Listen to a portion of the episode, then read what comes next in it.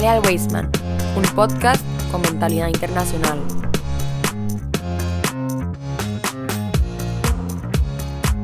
Muy buenas comunidad Weisman, para nosotros desde el podcast Jale al Weisman es un gusto nuevamente contar con su presencia, les enviamos un cordial saludo y hoy tenemos un programa muy especial, un programa que nunca hemos hecho, que nunca hemos manejado esta sección, pero aprovechando que el tema es coyuntural, de importancia y además tiene otros elementos que pueden resultar enriquecedores para todas las personas que los escuchan, hoy vamos a grabar un programa sobre un trabajo que están realizando un grupo de estudiantes en el curso de Historia Hebrea de un décimo año sobre Asbará, del que yo soy este, el profesor, entonces vi que había una valiosa oportunidad. Estas estudiantes lo eh, propusieron y bueno, ya estamos acá para trabajar en ello. Así que hoy primero a presentar a cada una de ellas. Eh, nos están acompañando acá en eh, el espacio de grabación Andrea Kellerman. Andrea, ¿cómo estás? Muy bien, mucho gusto, gracias. Gracias, Andrea. También nos está acompañando Sara, ¿verdad? Sara Broid es el apellido, ¿verdad? Sí. ¿Cómo estás, Sara? ¿Todo bien? Todo bien. Ok, también tenemos por acá a Ariela. Ariela Steinkoller. Ariela, ¿qué tal? ¿Cómo estás? la risa Todo es, bien, muchas gracias. La risa es nerviosa, Ariela, ¿verdad? Ok, pero ahorita se te va a quitar, todo bien. Y también está Sofía Rudelman. Hola.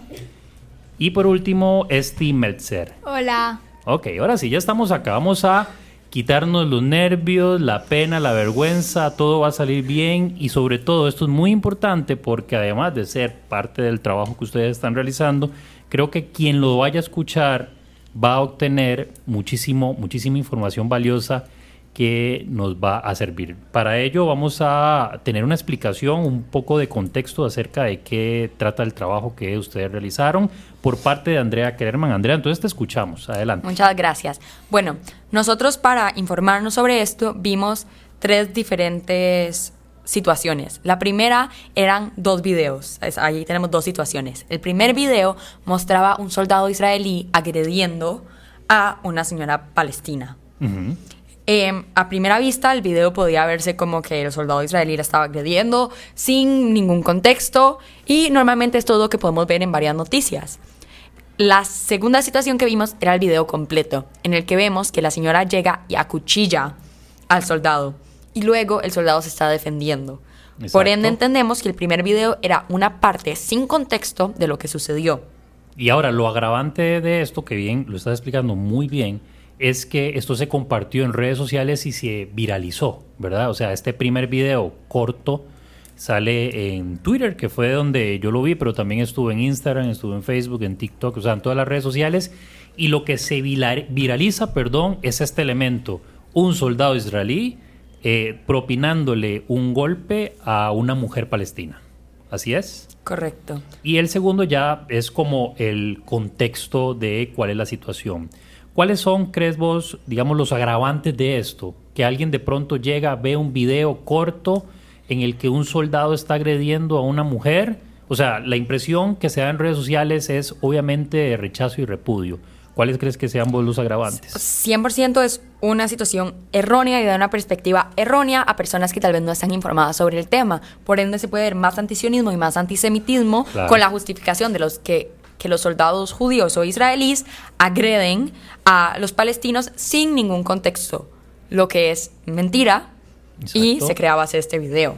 Exactamente. Eh, el, el, tema de la viralización en las redes sociales es bastante complejo. De ahí que el curso que estamos trabajando, que es sobre Asbará, tiene que ver y se enfoca principalmente en el esclarecimiento, en precisamente explicar qué es lo que está ocurriendo realmente y quizá, como hemos comentado en clases, esto no vaya a erradicar el antisemitismo y tampoco la intención de esto es convertir a los antisemitas en personas que no son antisemitas, sino que en personas que eh, no tienen la idea y el contexto claro puedan tener precisamente los elementos para que posteriormente entonces sí tengan una opinión fundamentada. Exactamente. Procedo a explicar la tercera situación, Adelante. que es un artículo comentando eh, las acciones de Kanye West para informar un poco a las personas que tal vez no sepan tanto de qué ha sucedido con Kanye West, Kanye West ha hecho varios avances antisemitas y antisionistas. un ejemplo claro de uno es que creó un Jewish Hate Day, un día de odio a los judíos.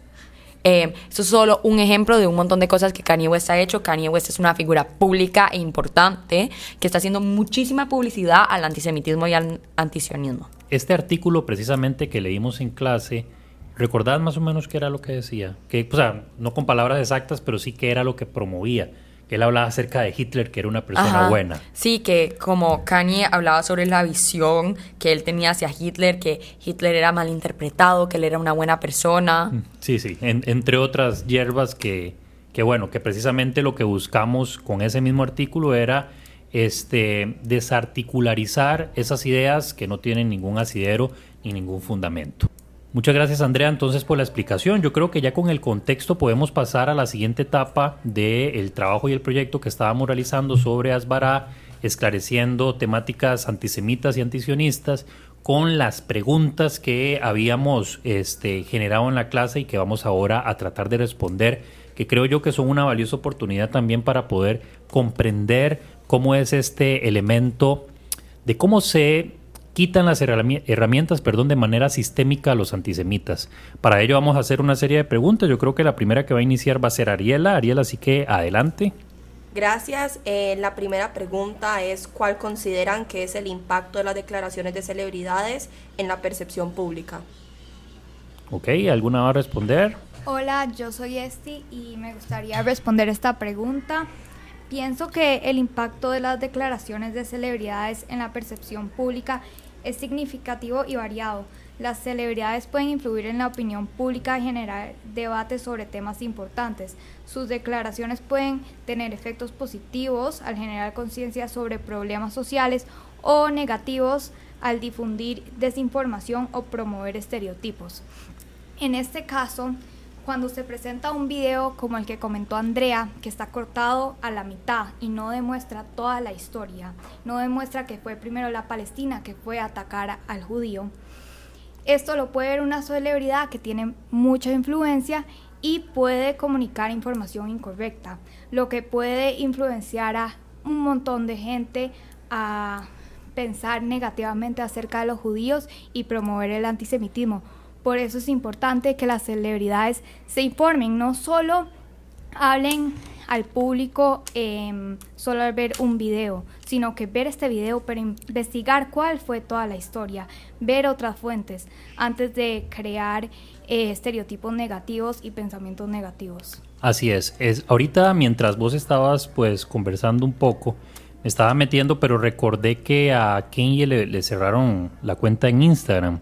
Pero estaba viendo un artículo acá en internet que tiene más de 100 millones de, seguidores. Ahora imagínense una persona como Kenye de pronto llegue y comparte un artículo de una cosa de estas que él dijo. Posiblemente lo van a ver, entre esos 100 millones de seguidores, lo van a ver unos 50 millones de seguidores, de los cuales posiblemente la mitad puede que crea lo que él diga.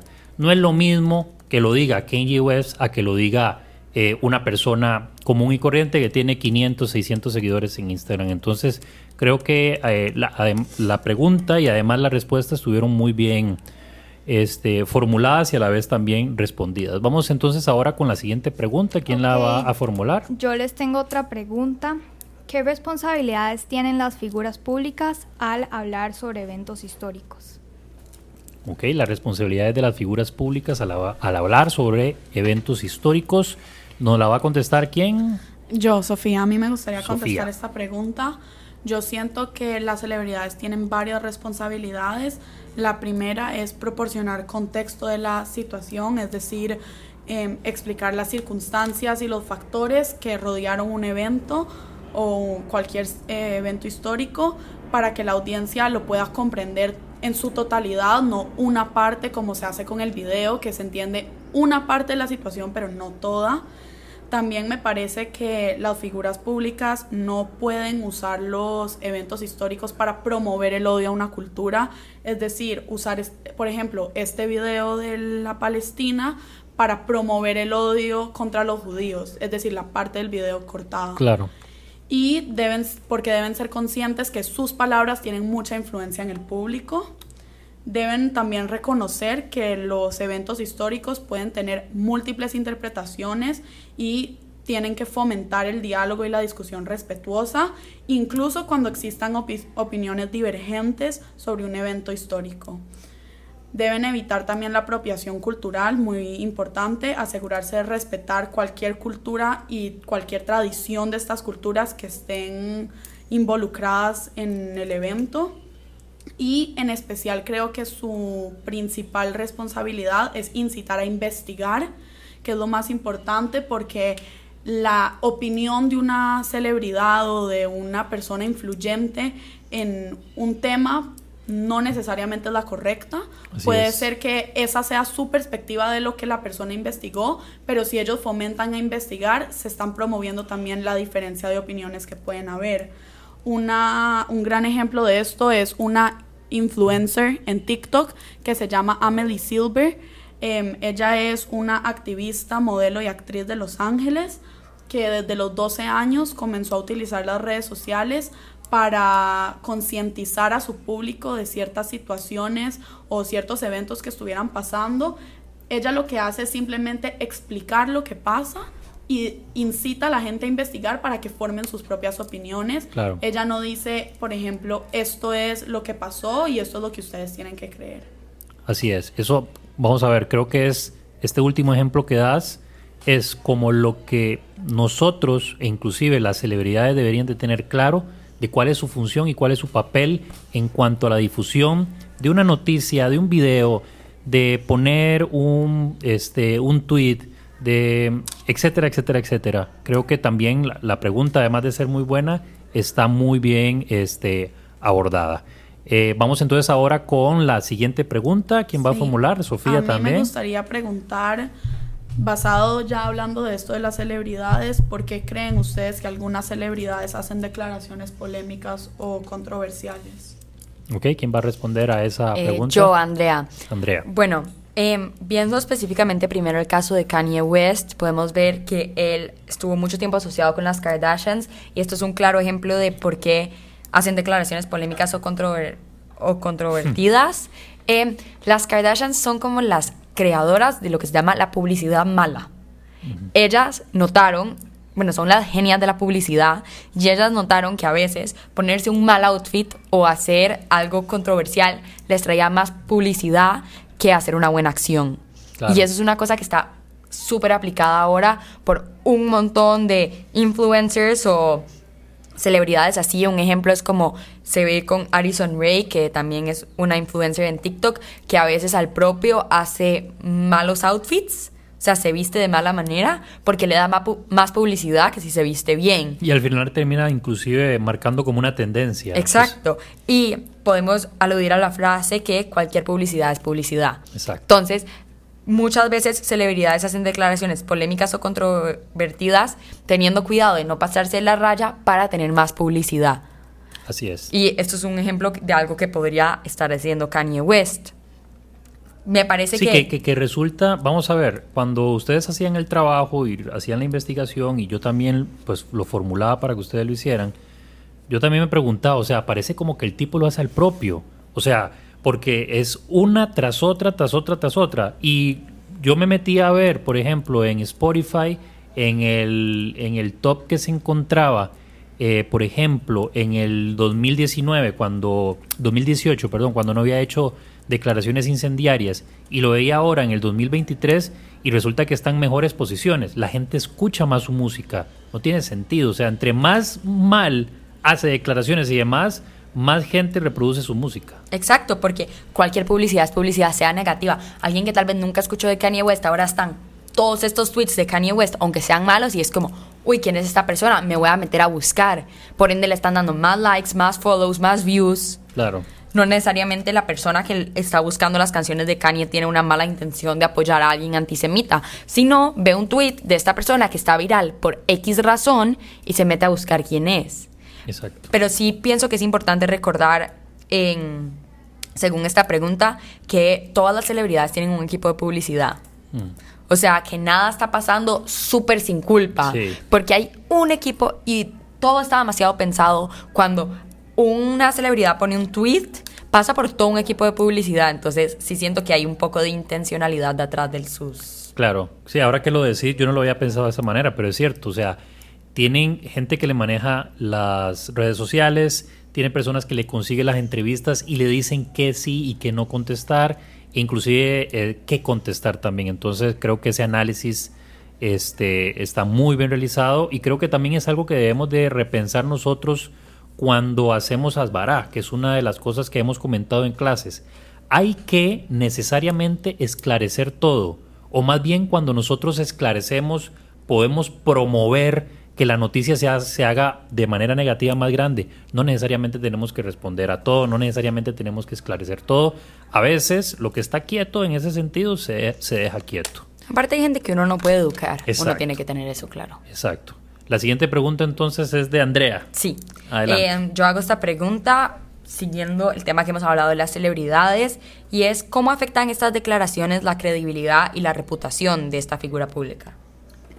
Bueno, yo voy a responder esta pregunta y para seguir el hilo del, caso de Kanye, él, por más de que sus afirmaciones no sean completamente eh, refutadas o así, llega a impactar a un montón de gente, a un montón de seguidores. Y por más de que alguien pueda hacer una declaración y llegarle a la gente, alguien que haga una declaración que sea... Eh, o sea, de desinformación, o sea, errónea, igual puede llegar a, ser creíble por la gente, por más de que no sea refutada, por más de que, em, de que no sea real.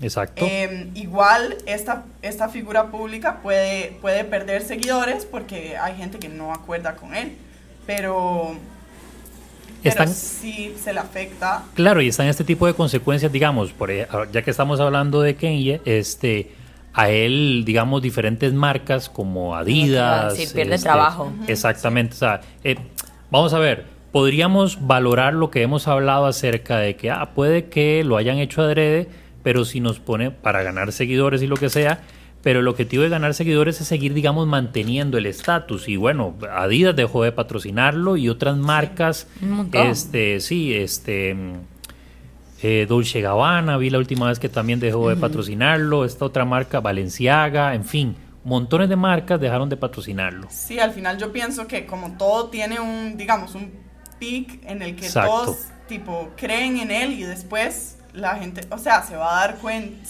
o sea, se va a llegar a un punto en donde, donde la información se entienda que no, no es verdadera y las declaraciones y todo lo que está haciendo es antisemita. Entonces, o sea, él mismo ahora dice que ya no es antisemita y que ya cambió. O sea, es todo un plan y todo un... Un show, por un decirlo show así. porque se sabe que su reputación cambió y, y, por más de que hay gente que sí lo cree, porque hay gente que, em, además de seguir a Kanye West, ya es antisemita. Entonces ya va a promover lo que él está incitando y todo lo que él hace. Pero de igual manera le afecta a él como figura pública por esto mismo y por todas las Em, digamos, la pérdida de patrocinios y demás. Totalmente de acuerdo con vos. Bueno, Sara, muchas, muchas gracias por esa observación. También tenés una pregunta que hacer, ¿verdad? Así es, entonces adelante. Voy a continuar con la siguiente pregunta. ¿Qué papel juegan las redes sociales y las plataformas de noticias en la, en la amplificación de estas declaraciones? La va a contestar entonces Ariela. Sí, yo la voy a contestar. Adelante. Eh, para contestar esta pregunta, quiero dar como cuatro puntos centrales y claves. El primero siendo que las redes sociales son una fuente que permite la difusión rápida de declaraciones y noticias, ya que todos sabemos que cuando se hace una publicación, ya sea hasta por uno mismo, pero en especial por celebridades con muchos followers, en el momento en el que ellos hacen esa publicación, no toma mucho tiempo que ya esa noticia, ese evento, ese comentario que sea que hayan publicado, se esparza por un montón de personas, por un montón de bocas, por un montón de otras plataformas de redes sociales en cuestión de minutos. Entonces, esto puede ser peligroso porque si alguna celebridad, influencer, entre otros, ponen algún comentario, algún video como el que se publicó del soldado israelí, antisemita, no va a tardar mucho tiempo para que mucha gente lo vea y corre el riesgo de que los receptores de esa información empiecen a pensar y a estar de acuerdo con lo que esta persona está promoviendo, que en este caso, por ejemplo, es, una, es un evento descontextualizado. Así es. Que al final de cuentas promueve el antisemitismo y se vuelve súper peligroso para nosotros y para la cultura en general relacionada a este tema. Después, que la viralidad de las redes sociales pueden hacer que la información se vuelva tendencia. Esto es muy parecido a lo que acabo de decir, pero la gente que tiene muchos followers en redes sociales tiene cierto tipo de poder en el sentido en el que desde temas como ropa o comida o productos de tipo skincare o ese tipo de cosas, ellos por usarlas y por postearlas hacen que esas cosas se vuelvan una tendencia y que el resto de la gente quiera pertenecer a eso, utilizar el producto, comprarlo, etc. Entonces, si una persona, utilizando de ejemplo el, el video del soldado israelí, postea ese video, la parte en la que solo se ve al soldado maltratando a la mujer, y mucha gente lo ve, como han dicho antes, gente que tal vez no está contextualizada y que no tiene cierto tipo de conocimiento sobre esta información, va a crear una tendencia que la gente va a empezar a seguir, que al final de cuentas es otra manera de promover el antisemitismo porque se va a crear como toda una burbuja alrededor de, esta, de este evento que la gente va a querer seguir y transmitir, o sea, lo que yo lo puedo ver y después yo llego y lo comento con mis amigas y después mis amigas lo comentan y se hace todo. Claro, es lo que se llama cultura del mainstream, digamos, de pronto todo se vuelve tendencia y si no estoy dentro de la tendencia estoy fuera de ella y, yo no quiero estar fuera del círculo y entonces caigo, entre comillas, sin querer en, qué sé yo, declaraciones o reproducciones antisemitas. Sí, em, después también eh, relacionado a la velocidad y la transmisión de, información en redes sociales, esa velocidad también puede ser muy peligrosa porque al información moverse tan rápido por redes sociales dificulta que se pueda verificar la información que la gente está subiendo y promoviendo. O sea, si una celebridad pone un post antisemita y ya un millón de personas lo vieron, no da mucho tiempo para que otra persona pueda llegar y decir, hey, esto no es lo que en verdad pasó, pasó tal y tal y tal, y lo respaldan de información que le demuestra al público que lo que esa persona está diciendo o posteando está mal, que también sigue siendo súper peligroso porque llega al, mismo punto, promueve el antisemitismo, nos, nos impide poder verificar y tener una opinión en contra y una opinión de cosas que en verdad pasaron tipo real, de las cosas que están pasando solo por el poder de las redes sociales. Y por último, em, las redes sociales y las plataformas de noticias pueden amplificar selectivamente ciertas declaraciones o noticias en el sentido de que, por ejemplo, yo digo y yo posteo, obviamente hipotéticamente, lo que yo quiero que la gente escuche, lo que yo quiero que de mi conocimiento la gente aprenda. Entonces, es literalmente un claro ejemplo, el video, la persona que decidió subir ese video y hacerlo viral, solo quería promover el antisemitismo al poner la parte del video donde solo se ve el soldado israelí pegando, bueno, no pegándole, pero maltratando a la mujer palestina y dejar el contexto por afuera para quitarle ese contexto a toda la gente que lo está viendo, o sea, promoviendo una idea y un, y un evento falso. Claro, y el punto es, que es también esto lo discutíamos, es el digamos que es que hay que ser cínico, porque la persona que publicó esto tenía el video completo, sabía lo que estaba Claro, entonces llega y lo recorta y dice, bueno, ahora sí vamos a que explote el asunto. Y, y que es precisamente lo que estás explicando acerca de la selectividad de ciertas cosas que las personas postean con el claro objetivo de crear una tendencia específica. Exactamente, es, es esas situaciones son estrategias que la gente utiliza bien usadas y en buenas plataformas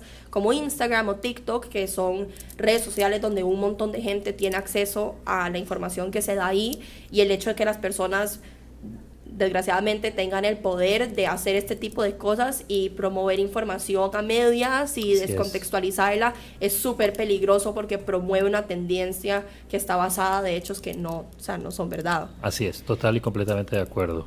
Creo que, es una explicación muy profunda, muy buena y un análisis exhaustivo de eh, la situación. Muchas gracias, Ariela. Vamos entonces ahora ya con la última con la última pregunta antes de pues hacer como un cierre ahí general y un análisis entre todos, entre todas más bien.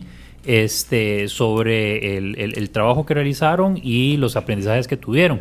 Esti va a formular entonces esta última, esta última pregunta. Adelante, Esti. Ok, mi pregunta es, ¿cómo puede la sociedad responder de manera constructiva a declaraciones erróneas o perjudiciales por parte de las celebridades? Adelante, la va a contestar Sofía ahora esta ocasión. Sí. Ok, yo creo que lo primero es fomentar la verificación de hechos, es decir, las personas, el público y la audiencia de estas celebridades pueden tomar un rol importante corrigiendo las declaraciones erróneas que se están diciendo que están diciendo las celebridades. Y ahora con las redes sociales esto se puede hacer subiendo un video respondiendo a los argumentos y comentarios que se subieron.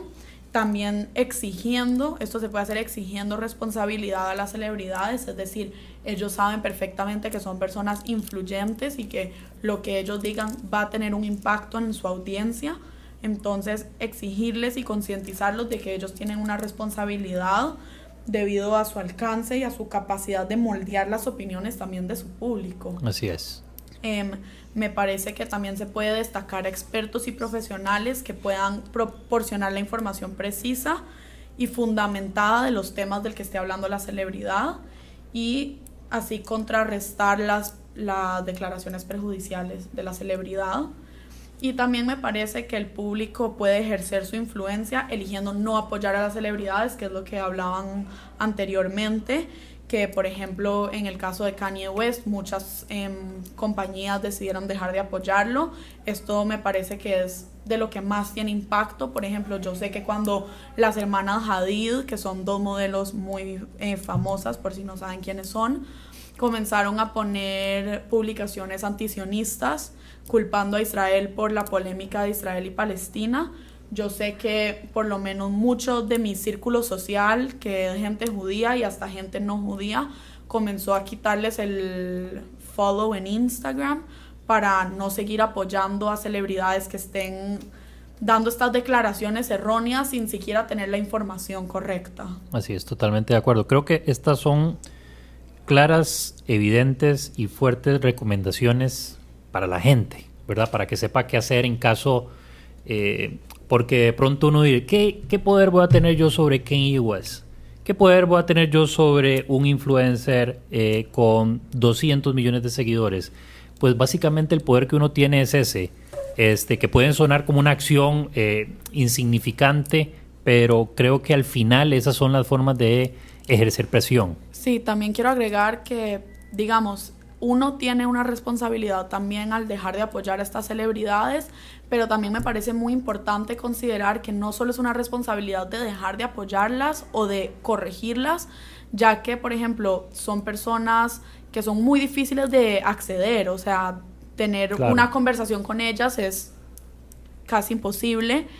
Entonces me parece que también lo más de lo más importante, porque no es lo más importante, de lo más importante es también concientizar a la gente de la importancia de investigar sobre lo que dicen estas celebridades. Es decir, solamente porque Kanye West está diciendo algo no significa que sea así. Uno tiene que decir, ok, esto, si yo quiero opinar de esto es porque esto me interesa, entonces me tengo que meter a investigar sobre qué es lo que realmente pasó. Porque sí, puede ser una celebridad, pero también hay que ver por qué es una celebridad. Es un rapero muy famoso que está hablando sobre una polémica, no sé, de Israel-Palestina. Es como, ok, pero no es un político. Exacto. No es, no es un político que sepa de lo que está hablando. Exactamente, qué background tiene esta persona para estar hablando de esto. Entonces, que sea una celebridad no lo hace. Capacitado. Ajá, capacitado, exacto, para poder dar declaraciones y moldear opiniones de su audiencia. Exactamente, chicas, yo creo que el análisis ha sido eh, increíble. Aquí públicamente quiero felicitarlas a las cinco. Fue un trabajo espectacular este que hicieron, montaron un guion.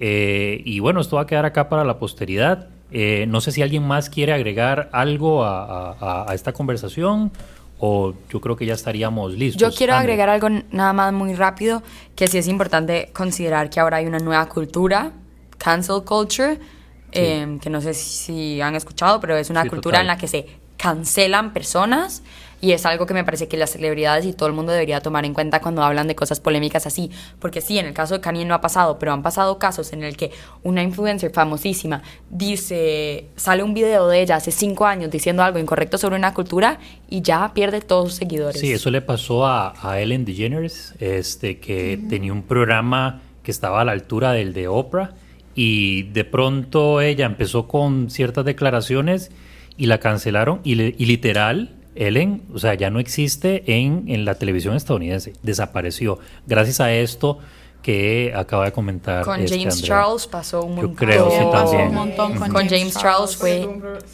James Charles fue una celebridad de maquillaje y tuvo un problema sobre acusaciones de acoso que al final terminaron siendo falsas. Y igual, perdió, todos sus followers. como en una cuestión de un día. O sea, Fue algo sí. credibilidad, cualquier cosa. Igual yo quiero agregar algo que no tiene que ver con el tema, pero agradecerle mucho, profe, por esta oportunidad. Eh, fue un trabajo muy bonito, entonces también gracias a usted por tomarse el tiempo de planearlo y todo. Ah, bueno, no, con mucho gusto y que Yo dicha sí quería que fue agregar provechoso. algo, un toquecito. Adelante. Eh, nada más como que eh, reflexionar sobre qué es eso que sobre cancel culture, por qué no ha pasado eso con Kanye, por qué realmente si él hubiera, bueno, no él, pero otra persona hubiera comentado algo sobre sobre sobre Black Lives Matter o algo así, hubiera sido cancelado en segundos. Claro. Pero ¿qué pasa con el, el antisemitismo? Igual sigue, igual a la gente que le importa, le importa, y a la que no, no. Y eh, lo triste es que la gente que no le importa es más que la gente que sí le importa. Es decir. Creo que es un buen ángulo que hay que tomar en cuenta. Es decir, si hubiera dicho algo sobre otra cultura, sobre ya, otro ya, tema, ya. Está bien.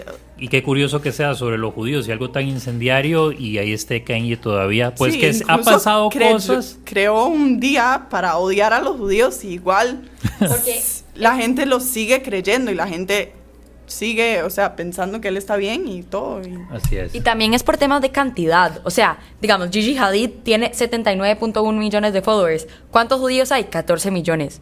O sea, con Sí, sí. Kanye es igual. Es un tema de cantidad. No, es, no hay suficiente fuerza en cantidad para que solo los judíos defiendan esto. Por eso es importante que la gente se concientice y nos ayude de Y también ahí viene la importancia para nosotros como judíos mantener nuestra cultura. Así es. Porque somos una minoría, esa es la verdad, y una minoría atacada en el día a día. Y por eso es tan importante que nosotras entendamos y fomentemos también en la comunidad aprovechar y guardar esta cultura tan bonita y estas tradiciones tan bonitas que tenemos. Claro, creo que ese es el fin último de, de las varas.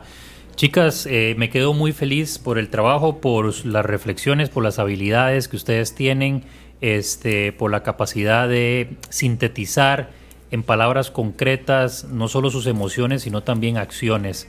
Eh, me despido de ustedes, nos seguiremos viendo con trabajos como estos, pero también nos despedimos de nuestra audiencia, a la que le mandamos un saludo y le agradecemos y nos encontramos en un próximo programa de Jale al Weisman, un podcast con mentalidad internacional. Muchas gracias. Gracias. Gracias. Chao.